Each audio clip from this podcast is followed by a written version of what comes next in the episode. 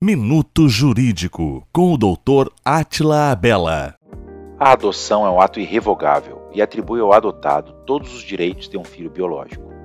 Existem casos em que, após a vinculação efetiva dos novos pais, estes optam por desistir da adoção, de forma que a criança ou adolescente tem que retornar ao acolhimento institucional.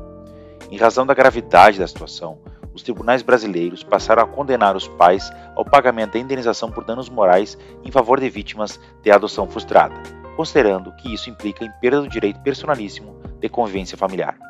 O próprio Tribunal de Justiça do Rio Grande do Sul vem apresentando julgamentos nesse sentido. A indenização deve ser postulada pelo Ministério Público ou pelo próprio adotado. Qualquer dúvida sobre isso, procure um advogado ou uma advogada de sua confiança. Minuto Jurídico com o Dr. Atila Abela.